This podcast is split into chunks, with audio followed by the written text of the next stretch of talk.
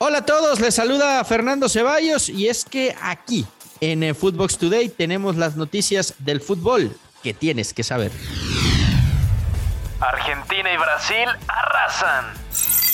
En la jornada 16 de eliminatorias sudamericanas, Argentina derrotó a Colombia 1 por 0, mientras que Brasil goleó 4 a 0 a la selección de Paraguay. Ambas escuadras siguen en plan grande a pesar de ya estar clasificados fechas atrás.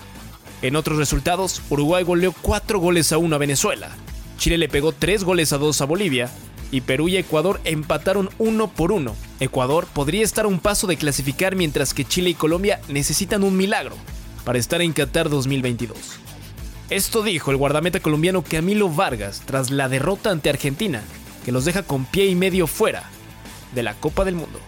Ah, veníamos a, a buscar el partido, a tener un poco más la pelota, sacarle el volumen ofensivo que tenían ellos, pero bueno, lastimosamente no se pudo. Martino al filo de la navaja. El técnico de la selección mexicana, Gerardo El Tata Martino, dio declaraciones previas al duelo contra Panamá.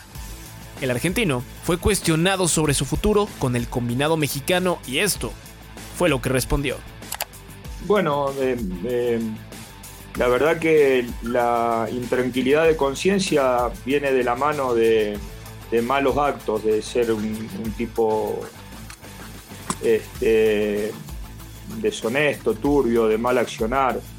Eh, como no me considero ese tipo de persona, la paz mental la tengo siempre. Lo que tengo es una obligación de un trabajo que evidentemente después de tres años eh, tiene mejores momentos y otros no tanto, y este es un, este, a lo mejor un momento este, eh, donde hay que prestarle mucha atención, nada más que esto, pero seguir estando concentrado en, en lo que nosotros podemos manejar, que es este, la relación con los jugadores, armar un buen equipo de fútbol y intentar jugar bien y ganar los partidos.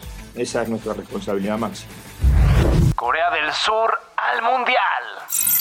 Los coreanos consiguieron su pase a la Copa del Mundo en la eliminatoria de Asia, al doblegar 2 a 0 al cuadro de Siria dentro del grupo A de la clasificación. Con este boleto ganado, ya son 15 las selecciones dentro de la Copa del Mundo. México responde a Canadá. Luis Pérez, técnico del Tri Sub-20, se dio tiempo de responder a John Herdman, entrenador de Canadá, acerca de Marcelo Flores, quien busca convencer al futbolista de que se vaya con el equipo de la hoja de Maple. Escuchemos al entrenador. Eh, él está muy contento con el proyecto de selección nacional, él está contento con sus compañeros, eh, él, ha venido ya bastantes veces y se siente muy cómodo aquí con selección nacional, así que bueno, nosotros eh, y el proyecto y la estructura está muy muy contento de que también participe con, con nosotros y bueno, pues siempre yo creo que en donde uno es feliz es donde quiere estar y me parece que Marcelo en este momento está, está muy contento de estar aquí en México. Playera de Rayados agotada. La edición especial del Jersey de Monterrey para el Mundial de Clubes se terminó en unas cuantas horas. El cuadro regio debutará este sábado en el torneo. Serie A sin presidente. Paolo Dalpino anunció su salida de la presidencia del fútbol italiano por motivos personales. Por ahora, se desconoce quién podría ocupar su lugar. Rescinde al Pollo Saldívar. El portero quedó desligado del equipo del Estado de México, luego de que no entró en los planes de Ignacio Ambriz.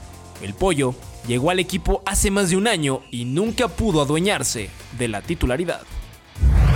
América ya podrá contar con refuerzos.